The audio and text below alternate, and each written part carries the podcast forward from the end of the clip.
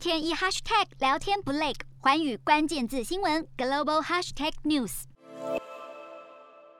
不甩中国，北京当局呛后果自负。瑞典籍欧洲议员魏莫斯强调，台湾是重要伙伴。欧洲议会二十日晚间投票表决欧盟台湾政治关系与合作报告，结果以五百八十票赞成、二十六票反对、六十六票弃权，获得压倒性通过。这是欧洲民意力挺台湾民主的一大里程碑。谴责中国单方面破坏台海稳定的军事行动，也呼吁欧盟应该强化与台湾的政治关系，更建议把欧洲经贸办事处更名为欧盟驻台办事处，以反映台欧盟密切的双边实质关系。外交部门对欧洲议会高票通过史上第一份台欧盟政治关系跟合作报告，我们表达高度的欢迎跟诚挚的感谢。外交部门深信这份报告能够为未来台欧盟的提升双边关系来奠定新的里程碑。除了感谢，还是感谢国际政治局势悄悄转变，各国反中声浪日益高涨，也让更多国家看见台湾。瞄准新南向商机，剖析东南亚发展。我是主播叶思敏，